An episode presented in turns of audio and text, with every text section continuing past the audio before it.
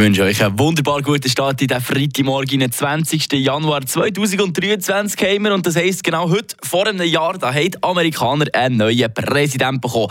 Er heisst Joe Biden. Play the radio. Make sure the television, excuse me, make sure you have the record player on at night. The, the, the phone, make sure the kids hear words. I got a lot of, I got hairy legs that turn, that, that, that, that, that, that turn uh, um, blonde in the sun. Ja, gut, man muss sagen, er hat es nicht so ganz mit Ansprache und Reden. Er ist auch schon ein bisschen in einem gewissen Alter drin, aber trotzdem, man kann sagen, zu seinem Vorgänger gehört man definitiv viel, viel weniger auch hier in Europa von ihm.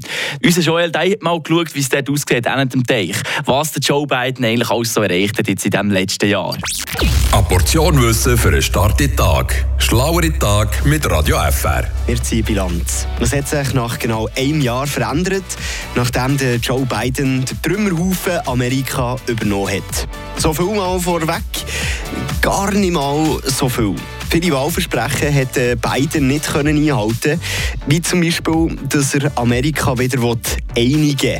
Umfragen zeigen nämlich, dass 40 Prozent der Amis denken, der Biden sei gar nicht geeignet als Präsident.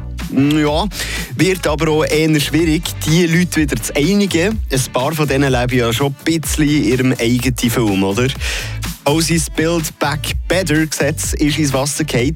Dort wäre Plan gewesen, dass er ein umfassendes Kinderbetreuungsprogramm inklusive Klimaschutz und Bildung aufstellt. Auch die Polizeireform ist bis jetzt noch nicht umgesetzt worden. Etwas, was er aber geschafft hat, was Barack Obama und Donald Trump nicht erreicht haben, ist der Bau einer Brücke, die den Bundesstaat Kentucky und Ohio verbindet.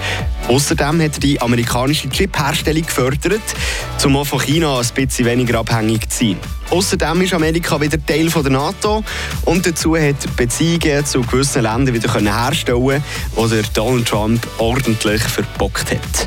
Also, man kann sagen, viele Punkte hat er bis jetzt nicht können umsetzen andere aber schon. Dabei sein ist alles, oder? Frische Tag, der Radio FR